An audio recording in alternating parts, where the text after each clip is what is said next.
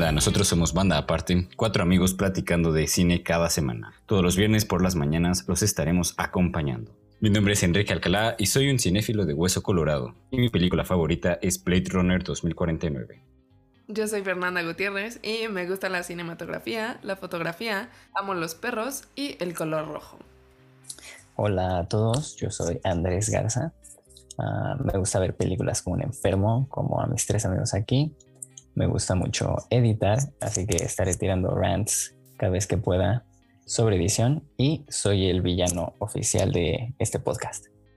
Eh, yo soy Paul Rosas, soy Aries, a veces Tauro. Me gusta lo que, más o menos lo que mis demás compañeros. Me parezco a Brad Pitt y definitivamente mi película menos favorita es Blade Runner 2049. Qué original.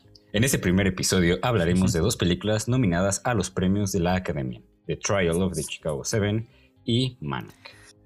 La película The Trial of the Chicago Seven se basa en el histórico juicio de 1969 de siete acusados de conspiración por el gobierno gringo y como resultado de las protestas contraculturales en Chicago en la Convención Demócrata del 68. Fue un juicio que representó una discusión importante con respecto a la corrupción sistematizada.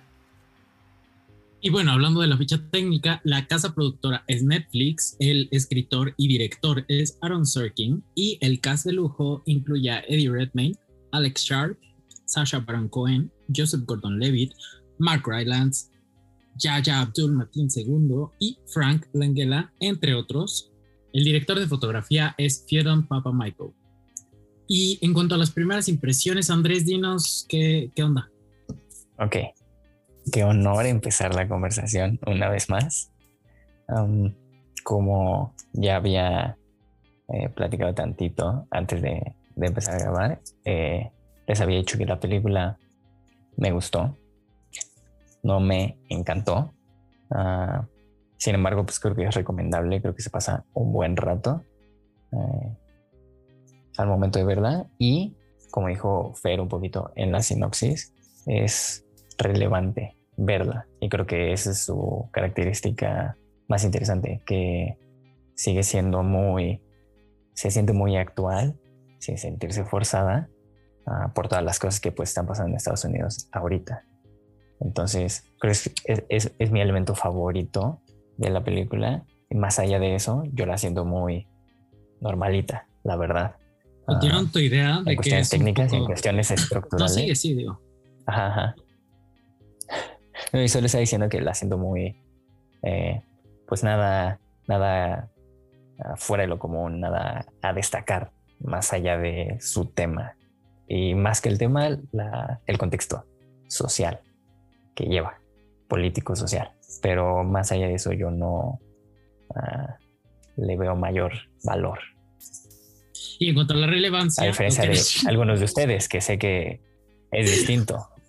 Entonces. Listo, eso, es lo que opino en general. Fight me. no, mira, rescatando un poco como el aspecto relevante que, que tú mencionas que tiene la película, hay que especificar un poquito. Siento que tiene relevancia en cuanto a temas raciales, de discriminación, y en cuanto a temas de censura política, específicamente censura tal vez de la libertad de expresión, que va en contra como que con los valores de algún sistema, en este caso el sistema estadounidense, ¿no? Y siento que de alguna forma se equipara a muchos movimientos sociales que hemos tenido hoy en día. Entonces, siento que más que nada, y como 120 veces, pero, o sea, más que nada es este, ese es el valor que yo le daría a la película. ¿Y qué? Igual si el, el que se sienta muy actual es un favor muy bueno a la película, pero siento que más que eso, las actuaciones y los personajes son un punto buenísimo de la película.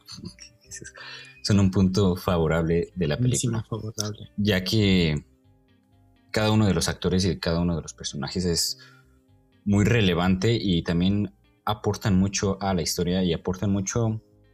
O sea, cada actor aporta mucho a su. O sea, con sus características. Cumple su función. Sí, sí. Ajá. Ok, entonces a mí la verdad es que sí me encantó la película. em, rescatando un poco lo que ustedes nos dijeron, o sea, sí creo que no es así como la película, porque pues obviamente ya hemos visto varias como esta, o sea, no es como que tenga algo que sea una película de courtroom así como especial, o sea, que tenga algo como así de, güey, es que esta es la película, o sea, no, o sea, siento que el estilo de este tipo de películas, o sea, sí lo sigue, o sea, es, es como una estética que hemos visto mucho en este tipo de películas, pero claramente es relevante porque, pues, justo como decían, como los movimientos ahorita en Estados Unidos, el Black Lives Matter y todo eso, pues sí la hace una película como de actualidad, aunque está reviviendo un momento histórico. Pero justo creo que fueron las actuaciones lo que lo hace muy como poderoso, este, tener a este repertorio de actores, o sea, súper profesionales, ya, ya eh, avanzados. Veteranos. Ajá, que, que sí son como relevantes, ya los hemos visto a todos antes. Este, siento que tener a tantos actores es difícil que un director, por ejemplo, o que la trama, este, puedan como que integrar a tantos sin hacerlos, como aventarlos así, así de porque, porque sintieron que iban, güey. Este, sino que yo siento que, que a cada personaje de la trama, que obviamente en este tipo de película sí tiene que ser varios, este, pero cada uno cumple una función y cada uno fue relevante y cada uno fue tuvo su tridimensionalidad, creo. Este ¿Creen que haya un actor en específico o un personaje? Yo diría que, caso que destaque, que destaque por sobre todo, o creen que funcionan todos como, como ensamble. Igual y, o sea, es que sí funcionan todos, pero como que sí hay, hay dos actores en específico que siento que generan esta sinergia. Exacto. Uno es Sacha Baron Cohen y otro es Mark Rylance como... como... Mm, Sasha fue... Este, en su actuación en esta película, la verdad sí me sorprendió, o sea... La verdad, a mí también me sorprendió mucho su actuación, pero siento que a, mí, en lo personal, yo sentí como todo el cast, o sea, como lo primero que dijo Andrés, ¿no? O sea, todos al mismo nivel. Yo sentí que ninguno le quitó el esterar al otro y como dice Fer, no, leve, leve. Leve, sí. O sea, ¿te acuerdas más, por ejemplo, si ves la película y piensas en un actor, luego luego siento que piensas en Sasha, Eddie Redmayne tal vez y... Pero en Sasha yo pensaría más porque pues, los chicos... Bueno, también son los que tienen más tiempo en pantalla. Ay, también. Sí, eso sí, también tiene que ver. por el tiempo en pantalla sí, pero de verdad yo siento que la calidad de, que presentan de actuación, todos son muy buenos y todos, o sea... Ah, sí, totalmente. Ajá, pero ninguno le roba al otro la verdad. Yo, si los Oscars hubieran nominado a cualquiera de los demás, y yo hubiera estado muy de acuerdo, o sea, yo no hubiera tenido problemas. Por eso siento que el ensamble es fenomenal y es de los mejores que tiene eh, las películas nominadas a los Oscars. Y ahorita que mencionan a Sasha, yo creo que tiene mucho que ver con que él es un crítico acerdo y como que un poco de comediante de crítica social en su, o sea, como se dedica a eso, ¿saben? y como que este papel le queda perfecto porque casi casi de que se interpreta a él en un contexto diferente al, que, al actual, por así decirlo. Siento yo que también eso hace que se sienta tan natural y tan ameno su, su, actuación. Eso sí, eh, tienes mucha razón en eso porque, o sea, Sasha siempre ha interpretado, bueno, no siempre, pero la mayoría de sus personajes siempre sí han sido de crítica, ¿no? Lo vemos en la película reciente de o en otras que ha hecho. Pero sí, puede influir eso en que haya sido nominado. Ah, pero ya adulamos mucho la película y ya no queremos que sea puras cosas buenas. Yo voy a decir mi tema personal. Ajá, sí, sí, sí, el villano. Está bien adelante. La película. que es en particular el final, sin hablar específicamente de él para no spoilearla. Sí, sin spoilers. No todos tal vez la han visto. Em, a mí me molesta que haya caído en una superioridad moral gringa que hemos visto un millón de veces. Venir.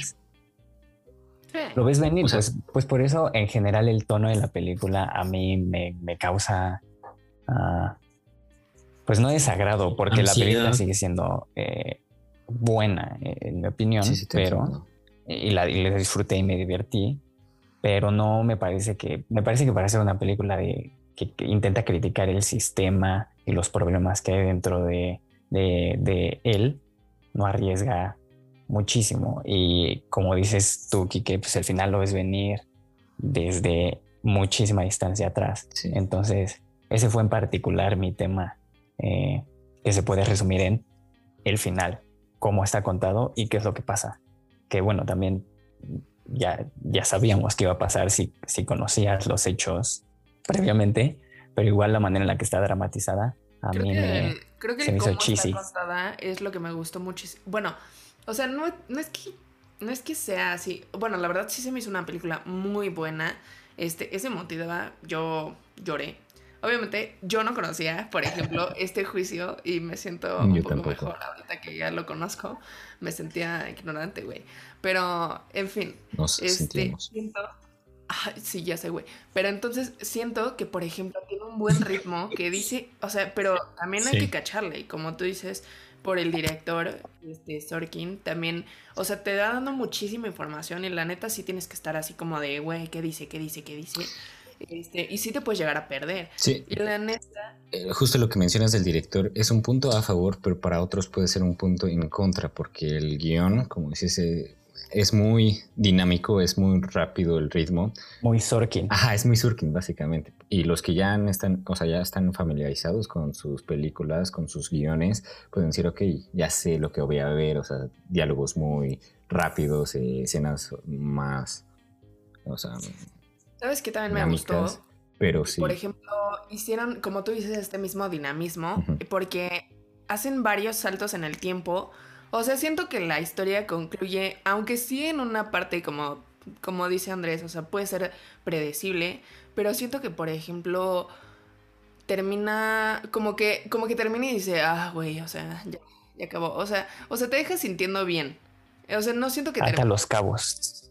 Ajá, no siento que termine diciendo, está chafísima esta madre, o sea, iba bien y se cayó. O sea, no Pues siento está muy bien construida. Película. Y siento que lo que hicieron de los saltos en el tiempo con varios personajes justo lo ayuda muchísimo. Sí, de acuerdo con, de acuerdo con lo de la- los saltos en el tiempo también, ya, lo- ya lo habíamos comentado. A, a mí también es de las partes que más me gusta, en específico la sección de, de Sasha Baron Cohen y el, el speech que está dando frente al público en el parque. Pero Sí. para no seguirnos extendiendo con eh, esta película que pues al final creo que los cuatro recomendamos hasta cierto punto antes de que sucedan los Oscars pasaremos a platicar un poquito de Mank. Cuéntanos, Quique. Mank retrata a Hollywood en la década de los 30.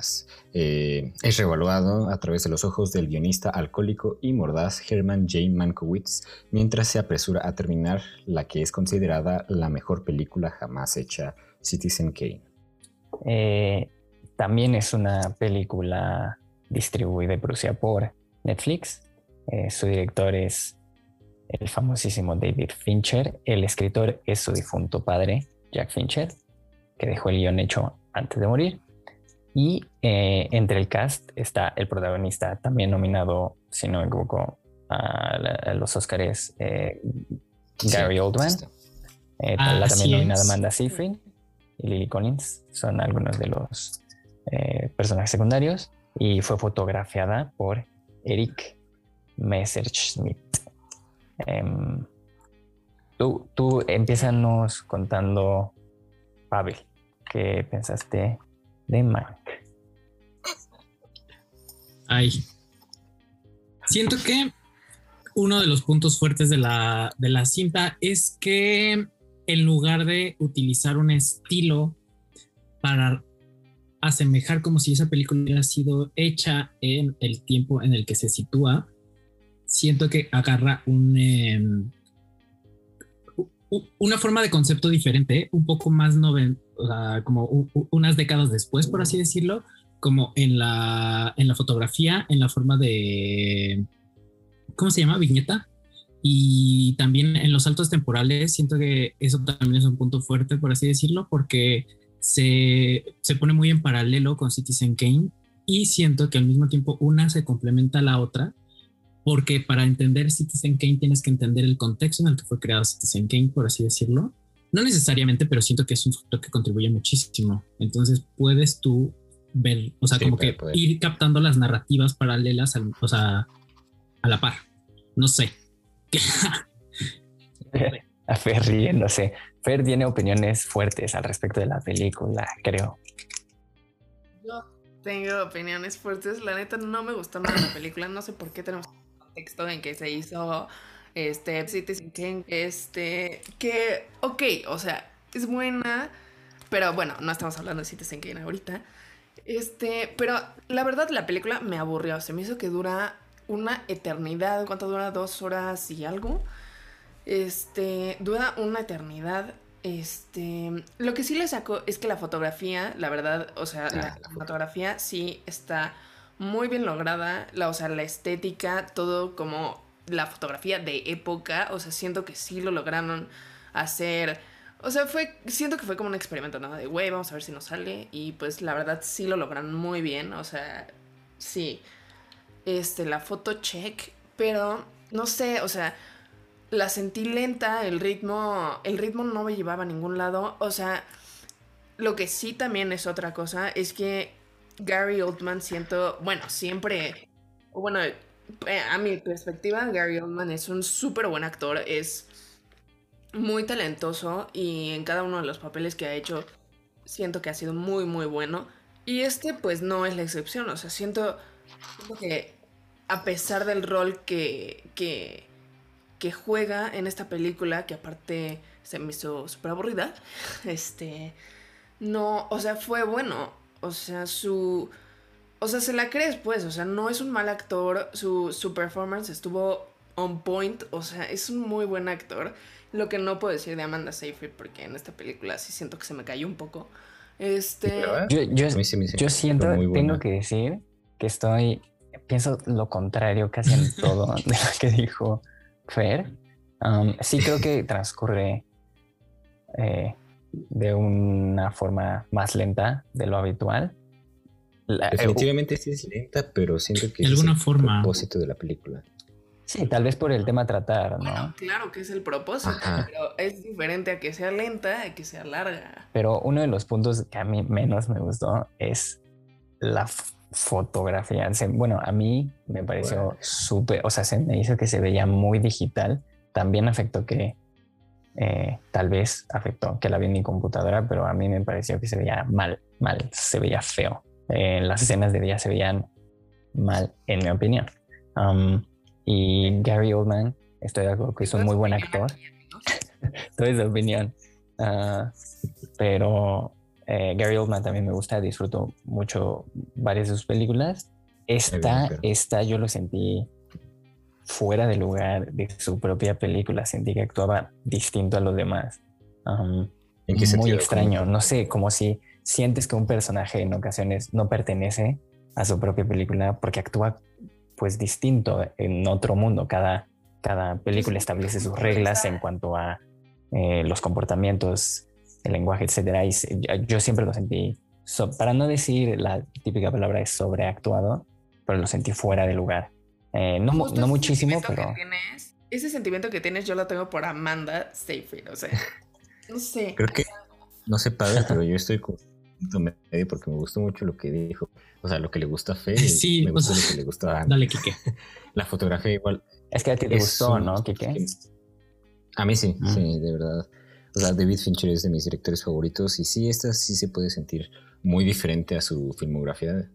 Pero aún así siento que pues no pierde su toque y siento que a pesar de que la historia sea lenta, entre comillas, la maneja muy bien porque es el punto de la película ya que está retratando como todo el contexto, como dijo Pavel, de, de lo que fue hacer Citizen Kane.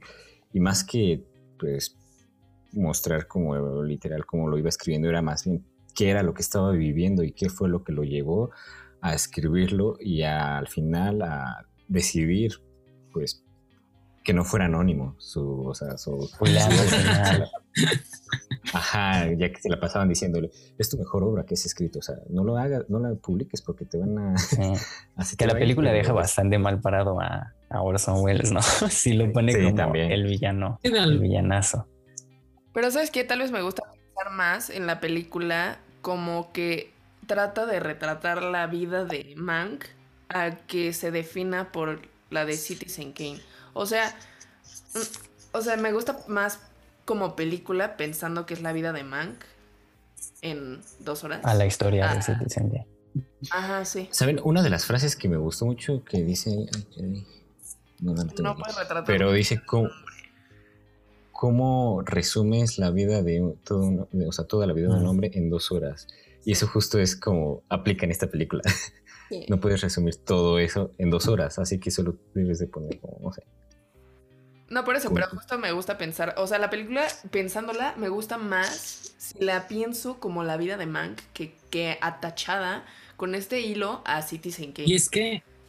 Ajá, no, no, no. O sea, es que. no- no ve, digo, no me dejan participar, o sea, no, no cierto. Eh, o sea, siento yo que entiendo perfecto No, entonces como que yo todos opino que. no, no cierto, la chingada.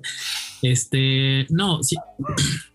Siento que el hecho de que igual y se puede sentir un poco pesada eh, y como que el hecho de que tal vez, eh, como mencionan que Gary Oldman puede sentirse un poco off place de, de la narrativa tal vez en su personaje, siento que tiene que ver con todo lo relacionado a Citizen Kane. O sea, ¿cómo puedes tú hacer una obra tan magnífica y como casi considerada una de las mejores obras en el cine y cómo tú no puedes volver a replicarlo a lo largo de tu vida? Es como una, o sea, todo, toda una frustración alrededor de Orson Welles que vivió en su tiempo y que de alguna forma también se supo plasmar como que en el proceso creativo que tuvo, o sea, Mankiewicz, ¿sabes? O sea, ¿cómo puedes tú de alguna forma no disfrutar tu trabajo y al mismo Ujú. tiempo no estar satisfecho con tu trabajo, pero al mismo tiempo como que dar todo, ¿sabes?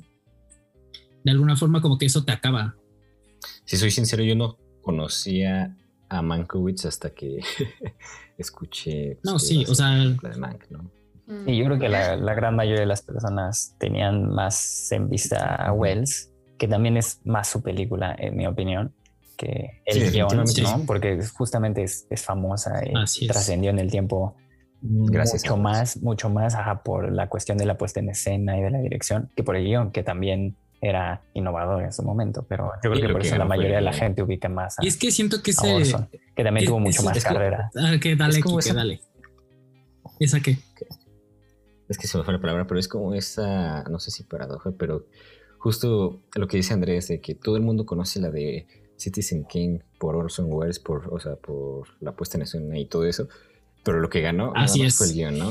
Pero al mismo tiempo nadie conoce, o bueno, la mayoría no conoce a quien escribió realmente Citizen King. Es que siento que no puedes tú estar ajeno a Citizen Kane cuando es Mank, por así decirlo. O sea, como que siento que de verdad las obras se complementan cañón y tiene, sí, o sea, el hecho de tal vez Sí. ir el hilo narrativo, por así decirlo, de la película, no necesariamente conocer tu contexto, su contexto porque te lo explica la película, pero como hacer el paralelismo, ¿saben? Como, o sea, con, con las vidas planteadas en Mank y al mismo tiempo con lo que representa Citizen Kane y pues la narrativa en sí. O sea, siento que ese es el principal punto, o sea, de por qué tal vez fue nominada. O sea, como su concepto. No sé si me explico. ¿Ustedes yo sí. la recomiendan? Acá para nuestro... O sea, no la volvería a ver, la verdad. O sea, está buena en algunas cosas. Por ejemplo, eh, como dije, ¿no? La fotografía, tal vez algunas performances. Concuerdo contigo con la foto. Sí entiendo, por ejemplo, la, la relevancia que tiene con justo, pues, por Citizen Kane, pero no, no, o sea, no la volvería a ver, la verdad. Manita abajo. Manita abajo, por parte de Fer.